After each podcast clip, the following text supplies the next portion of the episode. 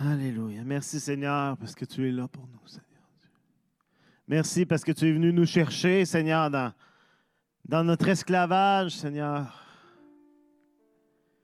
Et tu nous as libérés, Seigneur. Tu as donné ta vie pour nous, Seigneur. Tu as fait tout ce qu'il y avait à faire, Seigneur. Il n'y a rien qui est par nous-mêmes, Seigneur. Mais toi, dans ton amour, Seigneur, tu nous as pris, tu nous as libérés de l'esclavage du péché, Seigneur. Et tu as fait de nous tes enfants. Dieu. Alléluia, Jésus. Merci. Amen.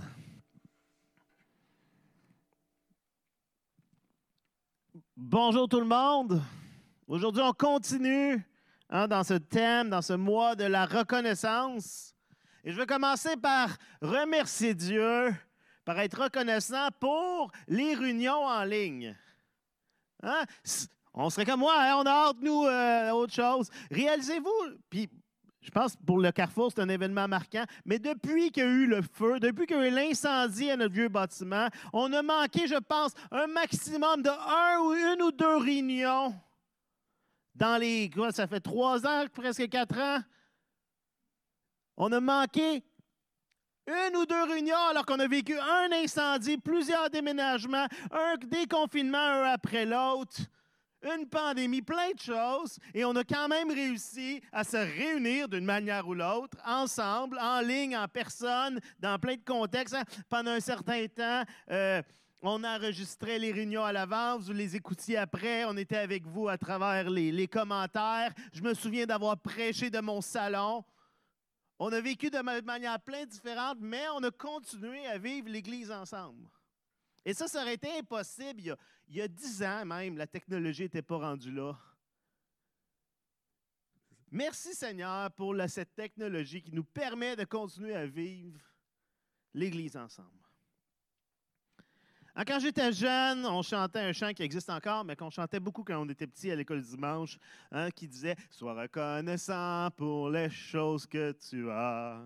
Les choses que tu as sont pour bien d'autres rien qu'un rêve. Sois reconnaissant pour les choses que tu as. Vous vous souvenez de ce chant-là? Peut-être pas. Il y a une nouvelle version hein, sur le, le, site du Carrefour, sur le playlist de Carrefour Junior sur notre YouTube, une version plus moderne de ce chant. Mais Sois reconnaissant pour les choses que tu as. Et ce matin, j'aimerais partager avec vous quelques réflexions que j'ai eues au cours du dernier mois, depuis qu'on a commencé cette thématique sur la reconnaissance, que j'y réfléchis. Et j'aimerais partager avec vous quelques réflexions que j'ai eues à ce sujet. Certaines de ces choses, Pasteur Jean-Frédéric en a parlé un petit peu aussi, hein, parce que les, grands esprits se rencontrent, hein, on pense aux mêmes choses. Mais j'aimerais aller un peu plus loin, un peu plus en profondeur et réfléchir avec vous sur certaines choses que la reconnaissance devrait nous emmener à réaliser. Et je vous invite à regarder avec moi dans Jacques au chapitre 4, les versets 1 et 2. Jacques chapitre 4, versets 1 et 2.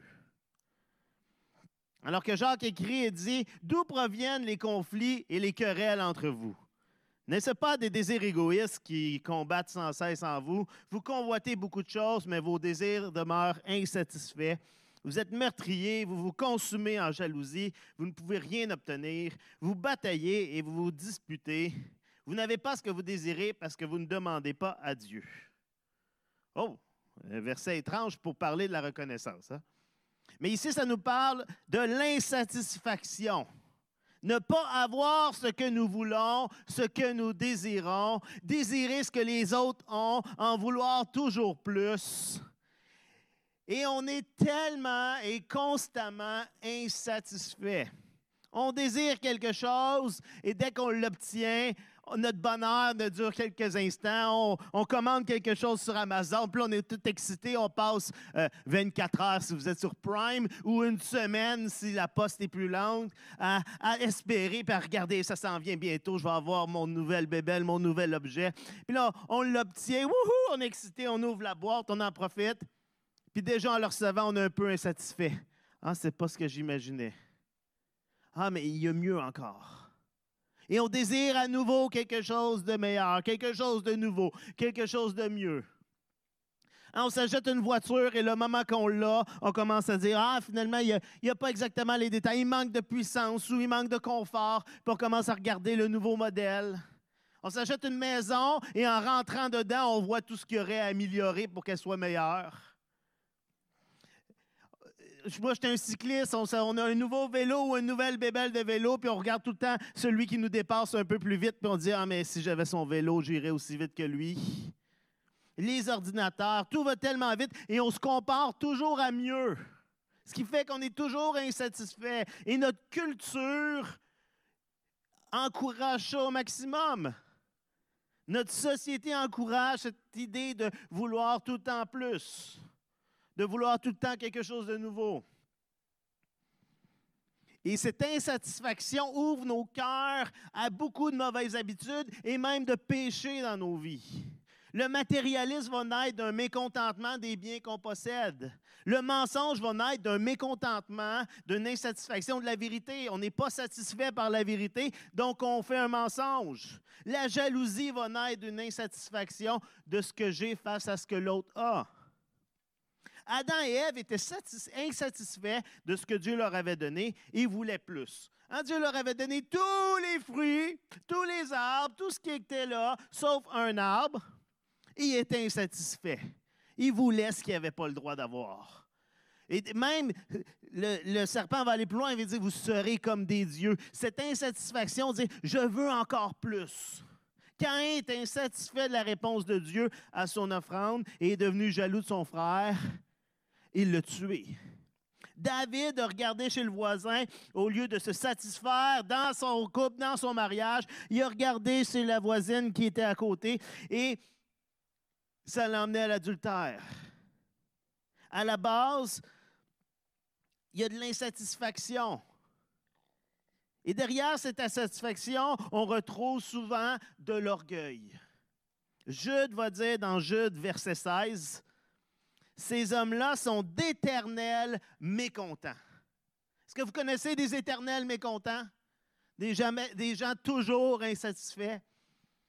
toujours à se plaindre de leur sort, entraînés par leurs mauvais désirs. Ils tiennent de grands discours et flattent les gens pour en tirer parti. D'éternels mécontents, des gens qui veulent encore plus pour eux. Et c'est à l'origine un cœur qui dit, je, je mérite plus que ce que Dieu m'a donné. À la base du mécontentement, il y a ce sentiment de, hey, j'ai pas assez, je mérite bien plus que ça, moi. À la base du mécontentement, il y a aussi une expression, une forme de rébellion. Pourquoi tu me fais ça? Tu aurais dû faire quelque chose de différent. Au lieu de dire comme Job, hein, l'Éternel a donné, l'Éternel aurait pris, que le nom de l'Éternel soit béni, il y a Ouais, tu m'as donné, mais tu aurais pu me donner davantage. Ou Ouais, tu n'aurais pas dû m'enlever cette chose-là. À la base de l'insatisfaction, il y a aussi de l'incrédulité et un manque de confiance. On peut penser à l'exemple du peuple d'Israël dans le désert. Hein, qui, Dieu les sort de l'esclavage. Dieu leur donne la manne à tous les jours qui les nourrit. Ils se lèvent, puis la nourriture est au pied de leur tente. Mais ils en veulent toujours plus. Oh, on n'a pas de viande. Oh, on n'a pas les, fruits, les légumes qu'on avait en Égypte. Oh, il manque ci, il manque ça. Et ils doutent constamment que Dieu prend soin d'eux. Dans, Exode 17 au verset 7,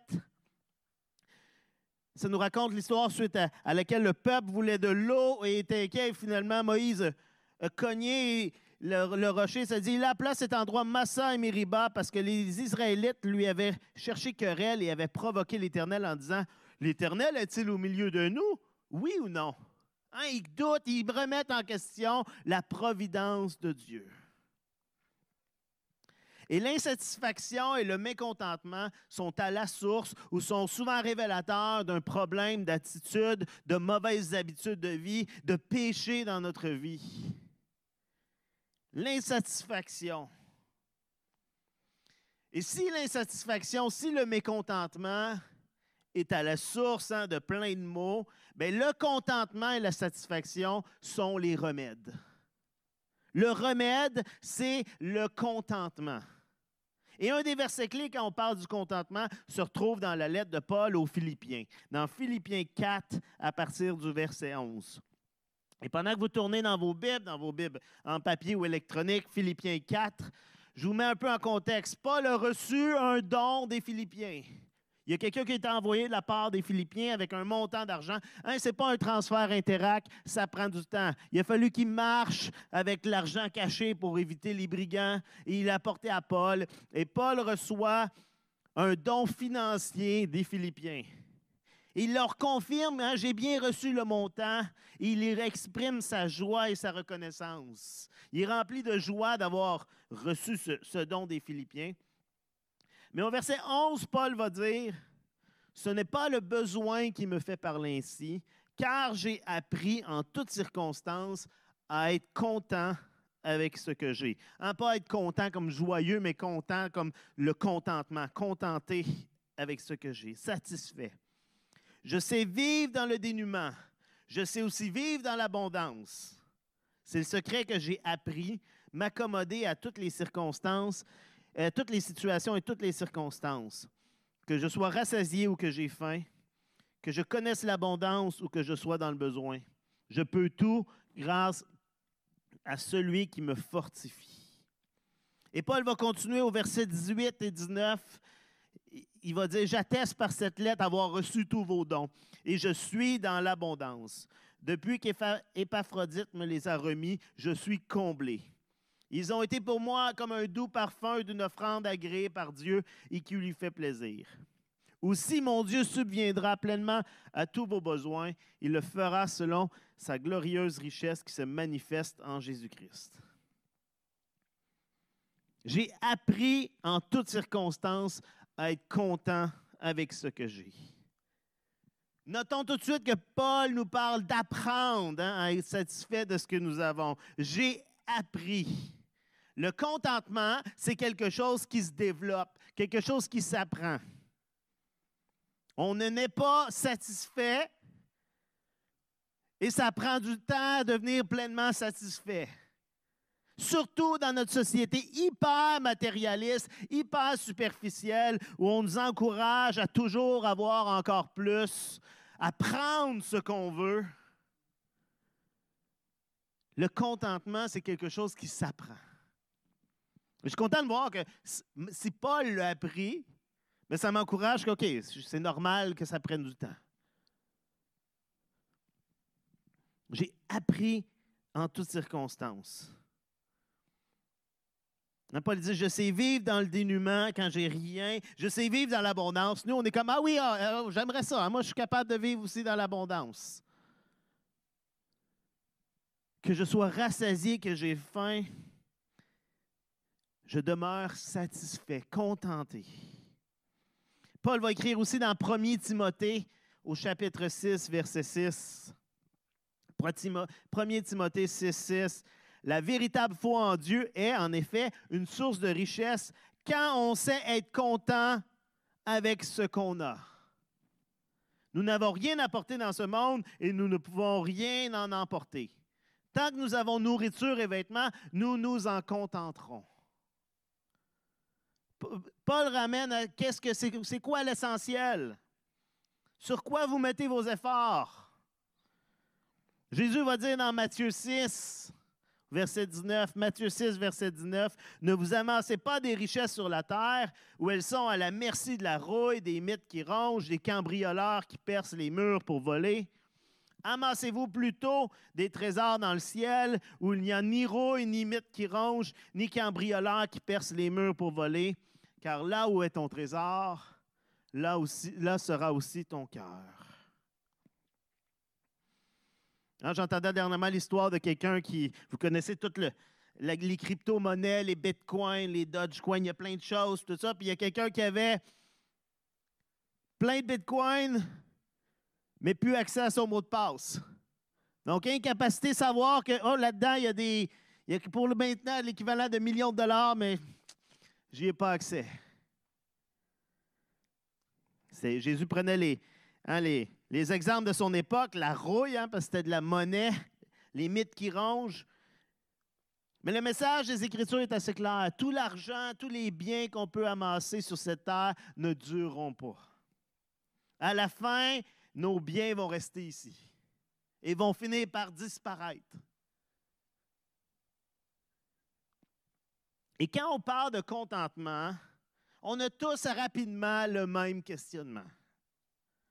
Mais là, est-ce que ça signifie qu'il ne faut pas avoir de biens matériels? attention là. Hein, est-ce que ça, veut dire qu'il ne faut pas avoir d'argent? Est-ce qu'il faut faire tout un vœu de pauvreté? On évite sur, dès qu'on parle d'être satisfait de ce qu'on a, on dit, ben là, attends, là. Es-tu en train de me dire que je dois arrêter d'acheter des choses? Que je dois vendre ma maison pour en avoir une plus petite? On vient vite sur la défensive parce que ça nous inquiète de devoir prendre des décisions par rapport à notre argent. Puis je pense que ça vaut la peine de s'arrêter et de regarder ce que la Bible dit sur l'argent et sur les biens matériels. Tout d'abord, c'est important de comprendre que l'argent et les biens matériels ne sont pas mauvais en soi. Comme plein d'autres choses, ils sont neutres à la base. Ce ne sont que des objets, que des choses, hein, ou que l'argent, un concept, mais qui est totalement neutre en soi-même. Ni bien ni mal. Deuxièmement, il faut garder à l'esprit que l'argent et les biens matériels peuvent être une bénédiction de Dieu. Particulièrement dans l'Ancien Testament, mais le fait d'avoir beaucoup de richesses était perçu comme une démonstration de la faveur de Dieu. On peut penser à Abraham, Isaac, Jacob, à Job qui avait beaucoup de biens, à Salomon. Il y avait plein de gens qui voyaient. Bon, c'était clairement dit que c'était à cause de la bénédiction de Dieu. Et dans ces cas, c'était vrai, mais ce n'est pas toujours relié. Plusieurs personnes étaient riches sans que ce soit une bénédiction de Dieu. Il y avait des rois très méchants qui avaient beaucoup de biens. Puis il y avait aussi plein de justes qui servaient l'Éternel qui n'avaient presque rien. C'est encore plus flagrant dans le Nouveau Testament où Jésus et les apôtres ont très peu. Où Jésus va considérer une femme qui n'a qu'une pièce à donner, il va la considérer plus généreuse que les riches qui avaient beaucoup mais qui donnaient peu. Où Jésus va demander au jeune homme riche de donner tous ses biens. Mais en même temps, parce que là, c'est facile de dire Ah, mais dans le Nouveau Testament, hein, en tant que chrétien, ça veut dire qu'il ne faut pas être riche. Dans le Nouveau Testament, il y avait aussi des chrétiens qui étaient très riches. On sait que plusieurs veuves riches subvenaient aux besoins de Jésus et de ses disciples. Dans Acte 16, au verset 14, ça nous dit il y avait parmi elles une marchande d'étoffes de pourpre nommée Lydie. Et le pourpre, c'est un vêtement qui coûtait extrêmement cher. Être marchand d'étoffes de pourpre, ça impliquait une réussite financière. Donc, on considère que Lydie était une femme relativement aisée. Un non-juive qui adorait Dieu, elle écoutait, le Seigneur ouvrit son cœur de sorte qu'elle fut attentive à ce que disait Paul. Paul va écrire à des esclaves et à des maîtres. Et pour être maître, il faut avoir un certain statut social et économique. Donc, il y avait dans le Nouveau Testament, autant que dans l'Ancien, il y avait des chrétiens riches et des chrétiens pauvres. Il y avait des justes qui servaient l'Éternel, qui étaient riches, puis il y en avait d'autres qui n'avaient presque rien. Donc l'argent, les biens matériels, c'est quelque chose de neutre, qui parfois est une bénédiction, mais qui aussi peut juste ne pas l'être. Et c'est là l'erreur de ce qu'on appelle l'évangile de prospérité. Ce n'est pas parce que je suis riche que je suis béni. Et ce n'est pas parce que je ne suis pas riche que je ne suis pas béni. Il n'y a pas de lien de cause à effet nécessairement. Richesse n'égale pas toujours bénédiction. Parfois, oui. Mais mon, mes biens matériels, mon compte en banque, ce n'est pas une finalité. Ce n'est pas l'objectif. Ce ne doit être qu'un outil. Il faut aussi réaliser qu'être pauvre ou être riche, hein, c'est toujours en comparaison avec quelqu'un d'autre. Parce que même si on ne se considère pas particulièrement riche ici, au Canada, à Québec, en Amérique du Nord, c'est toujours par rapport à nos standards nord-américains. Hein. Parce que selon les standards mondiaux, ben, on est dans le petit pourcentage riche, puis on est dans l'abondance.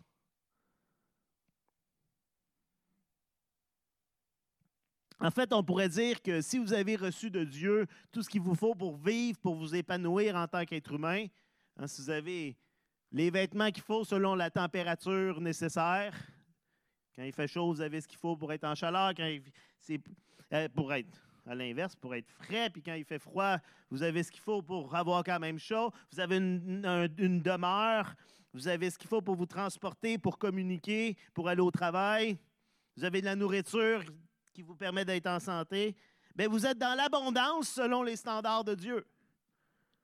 Dans le sens où vous êtes matériellement équipé pour vivre une vie qui va porter du fruit pour lui.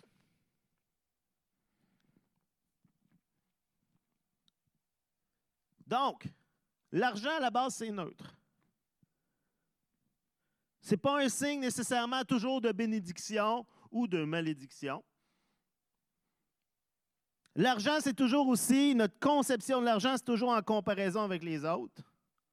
Donc, ça, c'est important à réaliser.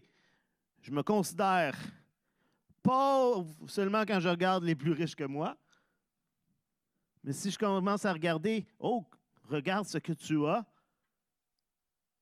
mais peut-être qu'on va se considérer un peu plus riche, un peu plus béni. Mais ce que l'histoire, entre autres, l'histoire du jeune homme riche nous révèle, par contre, c'est que l'argent et les biens matériels peuvent être très dangereux. Vous connaissez l'histoire du jeune homme riche qui veut suivre Jésus. Qu'est-ce que je dois faire pour avoir la vie éternelle? Il dit, oui, j'ai fait tous les commandements que tu me dis. Et quand Jésus lui dit, moi maintenant, vends tout ce que tu as, donne-les aux pauvres et suis-moi, il quitte parce que l'argent avait une grande place dans sa vie. Dans 1 Timothée 6, au verset 9, Paul écrit Ceux qui veulent à tout prix s'enrichir, hein, ce n'est pas ceux qui sont riches, c'est ceux qui veulent à tout prix s'enrichir s'exposent eux-mêmes à la tentation et tombent dans le piège de nombreux désirs insensés et pernicieux qui précipitent les hommes dans la ruine et la perdition. Car l'amour de l'argent est racine de toutes sortes de maux. Pour s'y être abandonnés, certains se sont égarés très loin de la foi et se sont infligés beaucoup de tourments. En ceux qui veulent s'enrichir, de désirs insensés, l'amour de l'argent, c'est clair ici que le problème, ce n'est pas en soi-même l'argent ou les biens matériels, mais c'est notre relation avec cet argent et avec ces biens matériels. Jésus va dire dans Luc 9, verset 25, Si un homme parvient à posséder le monde entier, à quoi cela lui sert-il s'il se perd ou se détruit lui-même? S'il perd son âme. C'est beaucoup plus l'attitude qu'on a face à l'argent et les biens matériels qui est au cœur de l'affaire. Job est un exemple incroyable face à ça, parce que Job a plein de biens. Quand il perd tout, c'est quoi sa réaction? L'Éternel a donné, l'Éternel a repris. Que le nom de l'Éternel soit béni. Il y avait un cœur qui ne désirait avant tout plaire à Dieu. Un peu plus loin, Paul va écrire, on a lu dans 1 Timothée 6, et un peu plus loin, Paul exprime, OK, maintenant, comment agir quand on a de l'argent? 1 Timothée 6, verset 17. Recommande à ceux qui possèdent des richesses. Ah, donc, il y en a qui ont des richesses. Il y a des chrétiens, et Paul leur parle, qui sont riches. il dit, recommande à ceux qui possèdent des richesses en ce monde de se garder de toute arrogance de ne pas plafonder leur espoir sur la richesse, car elle est instable. Regardez juste les cours de la bourse, vous allez voir à quel point c'est instable. Ça ne dure pas, ça peut changer tout soudainement. Donc, ne pas être arrogant, hein, premièrement. Si vous êtes riche, vous avez des biens matériels, gardez-vous de l'arrogance, d'en faire moi, je suis riche. I got the money. Hein, de ne pas fonder leur espoir sur la richesse. qu'ils placent leur espérance en Dieu, qui nous dispense généreusement toutes ces richesses pour que nous nous en jouissions. Donc, Paul est en train de dire, si vous avez des richesses, c'est parce que Dieu a été généreux et vous les a données. Donc, mettez votre espérance en Dieu. Recommande-leur de faire le bien, d'être riche en œuvres bonnes, d'être généreux et de partager avec les autres. L'argent, ici, les biens, les richesses doivent servir pour les autres. Recommande-leur de faire le bien, d'être riche en œuvres bonnes. Parfait, Dieu a été généreux avec toi, maintenant sois généreux aussi avec les autres.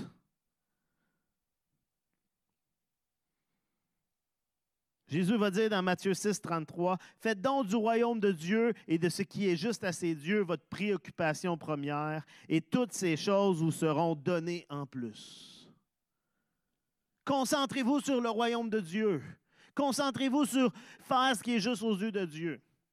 Et si Dieu vous bénit, parfait, mais parce que votre cœur est vers Dieu et veut le servir, veut faire ce qui est juste à ses yeux, vous allez prendre cet argent, ces choses et l'utiliser pour la gloire de Dieu.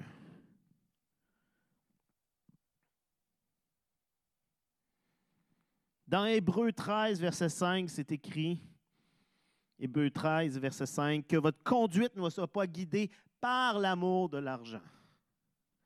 Donc, ce ne soit pas ça votre motivation. Contentez-vous de ce que vous avez présentement. Car Dieu lui-même a dit, je ne te laisserai pas, non, je ne t'abandonnerai pas. Encore le contentement. On y revient. Hein, on, a, on a fini la boucle. Être satisfait de ce que nous avons.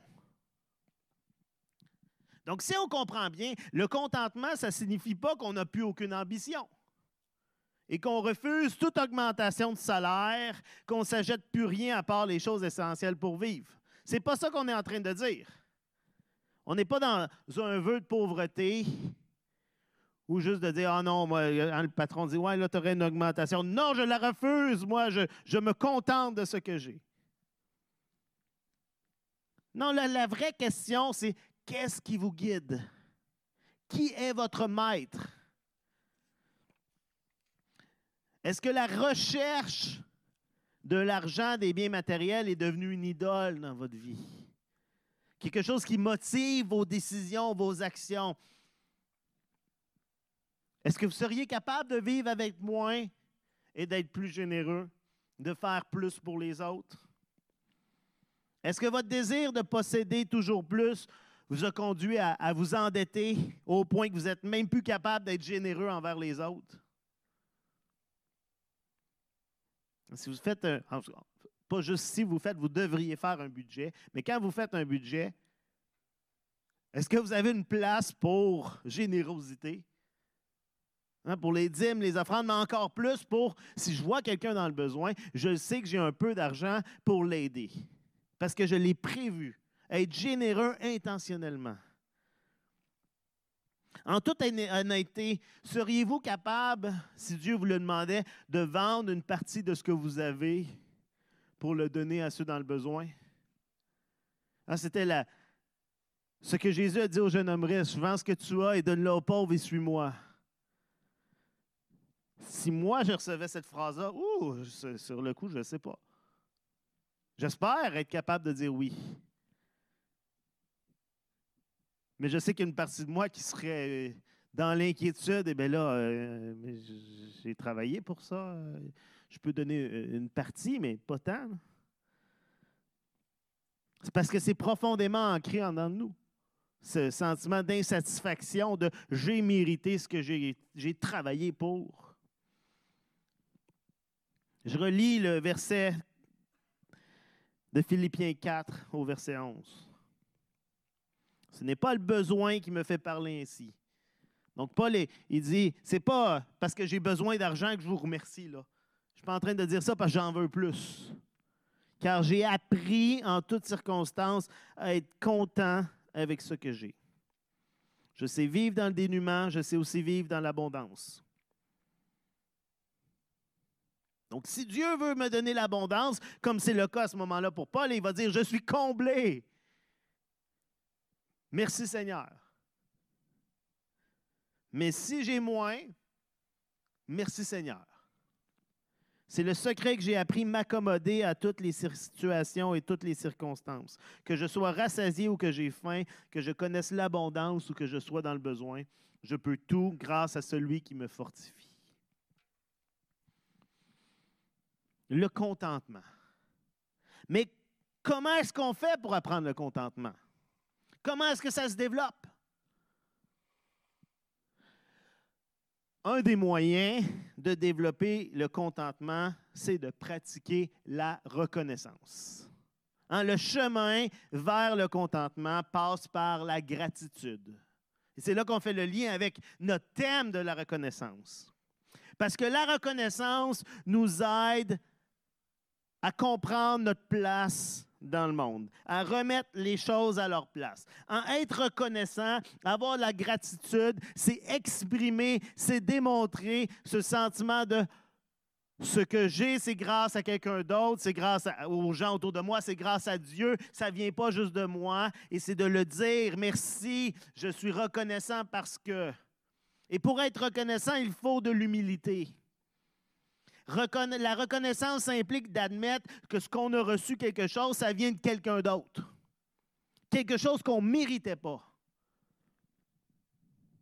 Quand je suis reconnaissant, je reconnais que ce que j'ai reçu, c'est quelqu'un d'autre qui me l'a donné. Ce n'est pas simplement par mes mérites, mais c'est à cause de la générosité de quelqu'un d'autre. La reconnaissance donne la valeur à celui qui la mérite vraiment. Quand j'exprime ma gratitude, au lieu de regarder et d'admirer ce que j'ai pour en développer de l'orgueil, au lieu de dire Waouh, regarde toutes les belles choses que j'ai acquises, pour lesquelles j'ai travaillé. Quand je deviens reconnaissant, je regarde à celui qui a pourvu, à celui qui a donné ce que j'ai. Je regarde premièrement à Dieu, hein, parce que c'est lui qui nous donne toutes choses. je regarde aussi aux, gens autour de moi, à qui Dieu a pourvu, puis qu'eux ont été généreux avec ça. Que ce soit, bon, ça peut être des biens matériels, mais c'est plein d'autres choses aussi. C'est du temps, c'est euh, de l'écoute, c'est plein, plein de choses. Mais il y a des gens généreux qui ont, nous ont donné quelque chose, et la reconnaissance, c'est simplement de reconnaître ça. Je donne le mérite où il, est supposé être. Quand on est reconnaissant, notre attention se dirige sur ce qu'on a au lieu de ce qu'on n'a pas. Elle nous appelle à reconnaître nos bénédictions et les apprécier à leur juste valeur. Quand je suis en train d'exprimer ma reconnaissance, je ne suis pas en train de m'arrêter et de dire Ah oui, mais ça, je ne l'ai pas. Si je suis en train de dire merci Seigneur pour les réunions en ligne, mais ça me fait voir le positif qu'il y a là-dedans au lieu de dire c'est tellement poche qu'on ne peut pas se réunir. Pendant un court instant, où j'exprime ma reconnaissance, je ne suis pas dans l'insatisfaction. Hein, le psaume 103, verset 2 va dire Bénis l'Éternel, mon âme, et n'oublie aucun de ses bienfaits. Et pour ne pas oublier ses bienfaits, ça prend le temps de s'arrêter et d'y réfléchir. Dire, wow, merci Seigneur pour ça. Merci Seigneur pour ça. Quand je suis reconnaissant, je ne suis pas en train de regarder à ce que je n'ai pas. Pas quand je suis reconnaissant, je ne suis pas en train d'imaginer ce qui me manque. C'est difficile d'être insatisfait quand on est reconnaissant. Soyons honnêtes, on redevient vite insatisfait. Hein? Des fois, on a l'impression qu'il faudrait tout le temps être dans la reconnaissance. Parce que dès qu'on arrête d'être reconnaissant, on devient satisfait. Ah, mais il y a quelque chose là quand même. La reconnaissance améliore notre bien-être global. Je lisais un article de l'Université d'Harvard, Bragg, qui mentionnait comment plusieurs recherches en psychologie démontraient que la gratitude est régulièrement associée avec le bonheur. Il y a plusieurs recherches en psychologie qui montrent que les gens reconnaissants sont des gens plus heureux.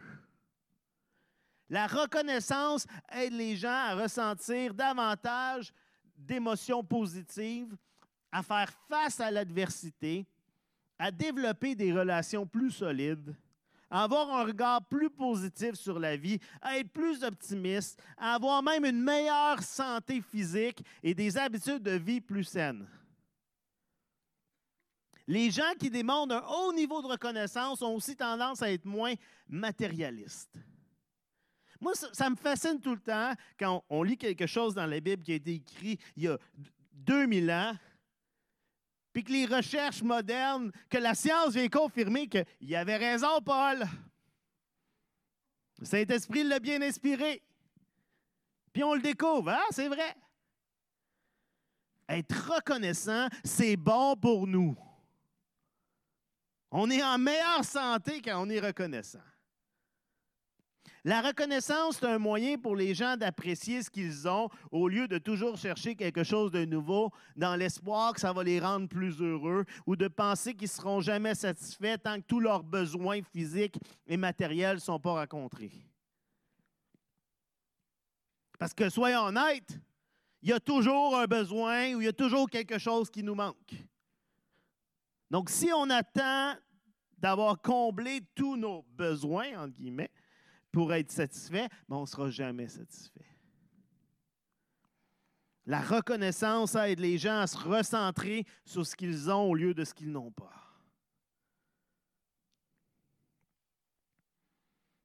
Et ça, ça nous amène au contentement.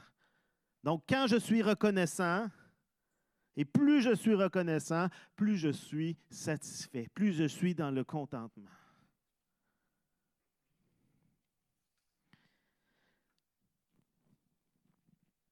Je vous ai parlé euh, au début, j'ai mentionné, hein, je ne le rechanterai pas à nouveau, mais le chant que je chantais quand j'étais plus jeune, sois reconnaissant pour les choses que tu as. Les choses que tu as sont pour rien d'autre, rien qu'un rêve. Quand j'étais adolescent, moi et mes amis, on trouvait très drôle de nommer des choses déplaisantes et dire Ah, c'est juste, euh, pour les autres, rien qu'un rêve. Hein? C'est qu'on chantait Sois reconnaissant pour les choses que tu as. Moi, j'ai la gastro. Puis là, on trouvait ça drôle, dans notre esprit d'adolescent, de nommer des choses déplaisantes. J'ai eu un accident. Puis de dire Sois reconnaissant pour ça, parce que pour les autres, c'est juste un rêve. Et au-delà d'être juste une blague d'adolescent, un peu insensé, mais ça exprimait une réflexion qu'on avait déjà, je pense, et que j'ai entendu souvent, cette idée qu'on devrait être reconnaissant de tout. Qu'on devrait être reconnaissant pour tout. Et c'est souvent, entre autres, basé sur ce verset dans 1 Thessaloniciens 5 au verset 18. Et je vais lire le Louis II parce que c'est ce qu'on a, la version qu'on a, la traduction qu'on entendait, qui souvent permet d'aller à cette interprétation, qui dit Rendez grâce en toutes choses, car c'est à votre égard la volonté de Dieu en Jésus-Christ. Et on a souvent utilisé ce verset pour mentionner que tout ce qui nous arrivait est à la volonté de Dieu et qu'il fallait donc en être reconnaissant, même si on ne comprenait pas.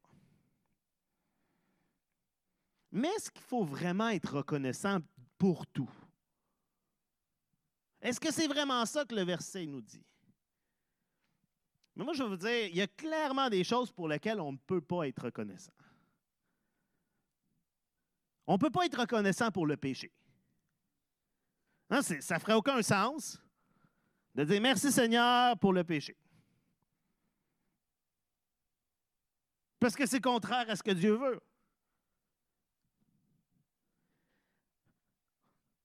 On peut difficilement être reconnaissant face à la mort d'un proche face à la maladie, face à une perte d'emploi, face à une séparation, face à la guerre, face à la souffrance.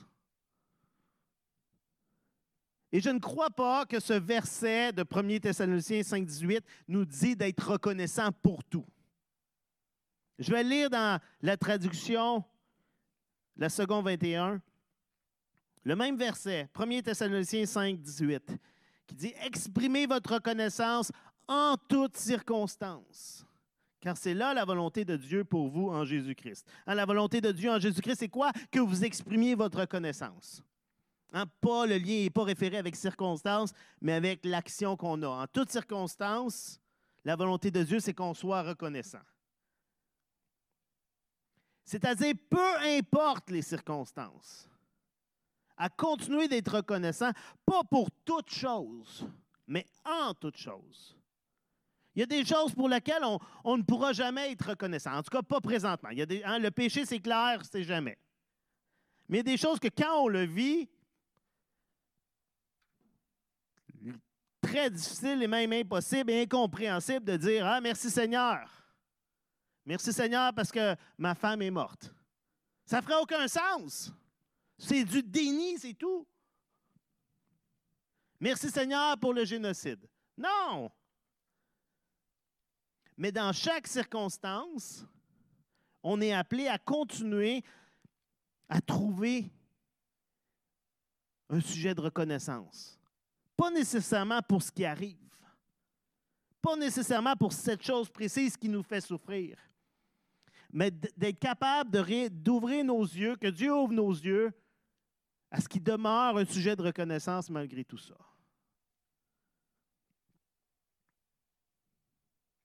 Et parfois, c'est facile d'être reconnaissant quand ça va bien, quand il nous arrive des bonnes choses. Oh, c'est facile de trouver des sujets de reconnaissance. Mais quand on vit un moment difficile, quand on vit un moment de souffrance, c'est parfois très difficile de trouver quelque chose de quoi être reconnaissant. Des fois, on fait non, il n'y a, plus rien. On, est incapable d'être reconnaissant de ce qui nous arrive. Et c'est normal.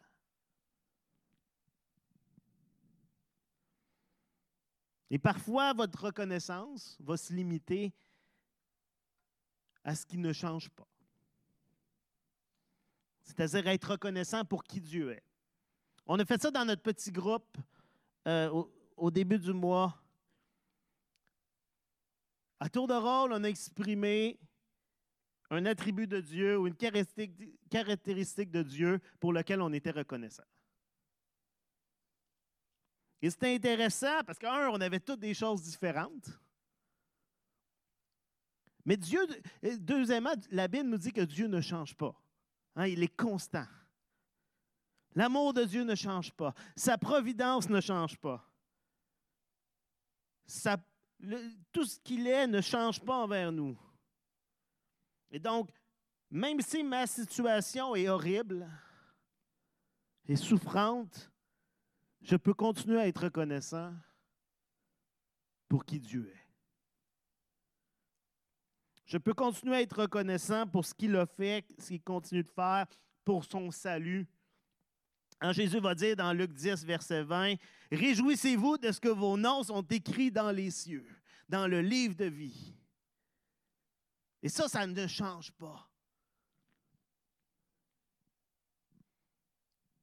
Et moi, je crois qu'alors qu'on commence peut-être à, des fois, c'est tout ce qu'on peut être reconnaissant, Seigneur. Euh, merci parce que tu là. Puis on le ressent peut-être même pas, mais on fait juste l'exprimer. Et je pense qu'alors qu'on commence à être reconnaissant, Dieu va ouvrir nos yeux à ce qu'il continue de faire dans notre vie. Merci pour, la paix inexplicable. Je ne sais pas pourquoi, mais j'ai une paix. Merci pour le support de mes proches.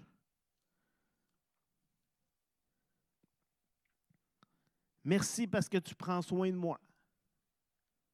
Tu pourvois à mes besoins. Merci parce que je suis en vie. Il y a juste les vivants qui peuvent dire merci.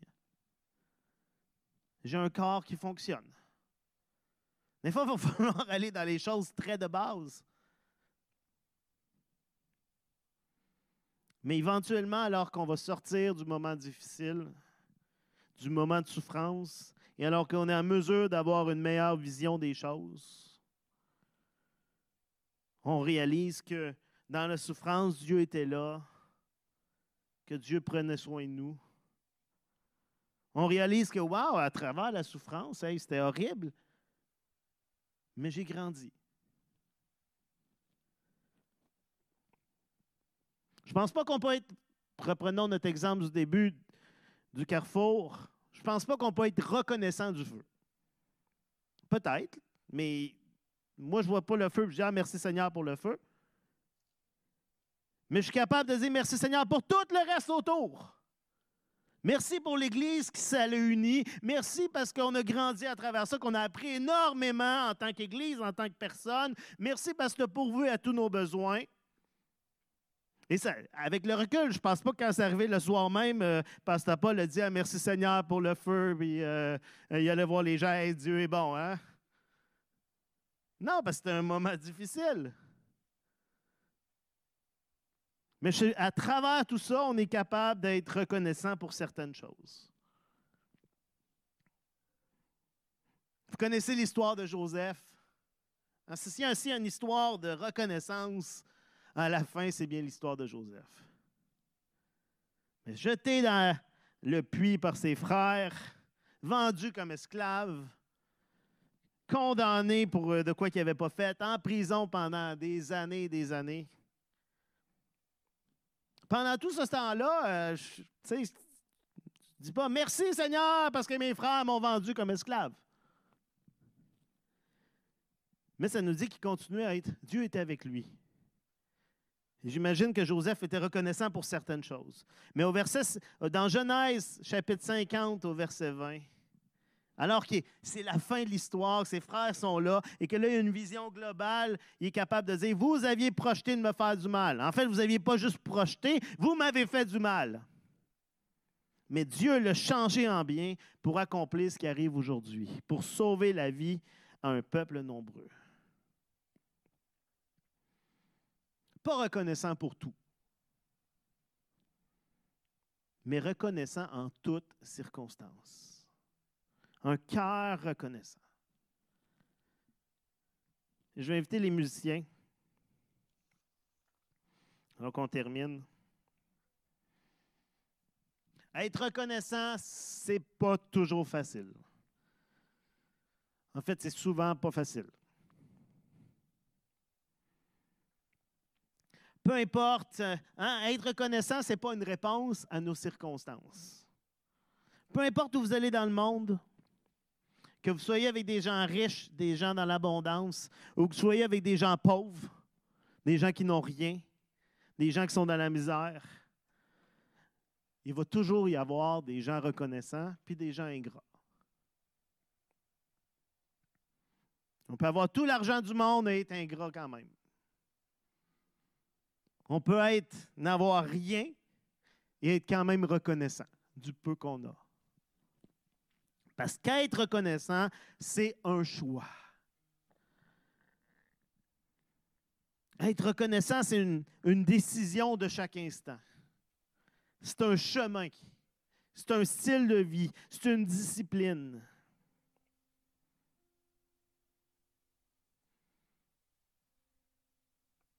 Et on sait que profondément ancré dans nos cœurs, il y a le péché notre culture d'insatisfaction perpétuelle, qui est constamment en train d'être en, en conflit avec l'appel de Dieu à être reconnaissant et à être dans le contentement. Mais il y a notre cœur charnel, puis il y a notre monde, dans la culture dans laquelle on vit, qui nous dit non, non, sois insatisfait, désire toujours plus toujours plus d'ambition, toujours plus acquérir des choses. Et je pense qu'au-delà de juste dire Ah, mais je vais faire mes efforts pour être reconnaissant, il faut que le Saint-Esprit vienne faire une œuvre de transformation en nous. Vienne faire un renouvellement de notre esprit. Vienne faire un nettoyage. Vienne changer notre culture et établir une nouvelle culture dans nos cœurs des nouveaux réflexes. Parce que par nous-mêmes, oui, on peut faire des progrès. Il y a plein de gens dans notre société qui sont reconnaissants. Mais je pense que profondément, si on veut rendre l'œuvre jusqu'au bout, ça prend une intervention du Saint-Esprit dans nos vies. Ce n'est pas juste une philosophie ou une, une manière humaine de vivre la reconnaissance. Hein, parce que si vous, vous tapez reconnaissance sur Internet, sur Google, vous écrivez contentement, il y a plein d'articles de coach de vie, de choses qui, qui parlent sur l'importance d'être reconnaissant.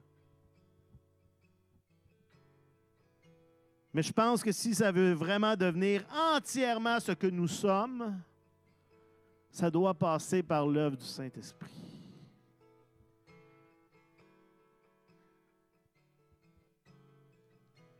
Nous amène comme Paul à dire, je sais être content de ce que j'ai.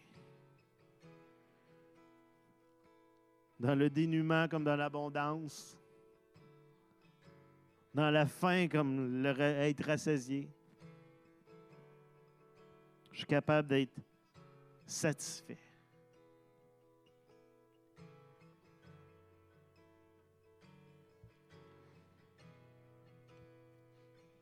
Et ce matin, on sait pas, je ne sais pas ce que vous vivez. Peut-être la reconnaissance est facile en ce moment, mais peut-être qu'elle est plus difficile que jamais. Peut-être vous vous dites, ben il n'y a rien. C'est le fun de voir les autres heureux et reconnaissants pour plein de choses, que Dieu les bénisse, mais moi, ce n'est pas le cas. je vous invite à le dire à Dieu ce matin. Dit, Seigneur, je ne sais pas. Montre-moi pourquoi être reconnaissant. Ce sera peut-être juste des petites choses au départ. Mais je pense qu'à alors qu'on travaille, qu'on cherche à être juste un petit peu reconnaissant, Dieu nous ouvre les yeux à plus de choses et plus de choses qu'il fait déjà. Pas des nouvelles choses qu'il va faire, même s'il y en a plein, mais Dieu fait déjà plein de choses pour vous et veut vous les montrer. Il est là avec vous en ce moment.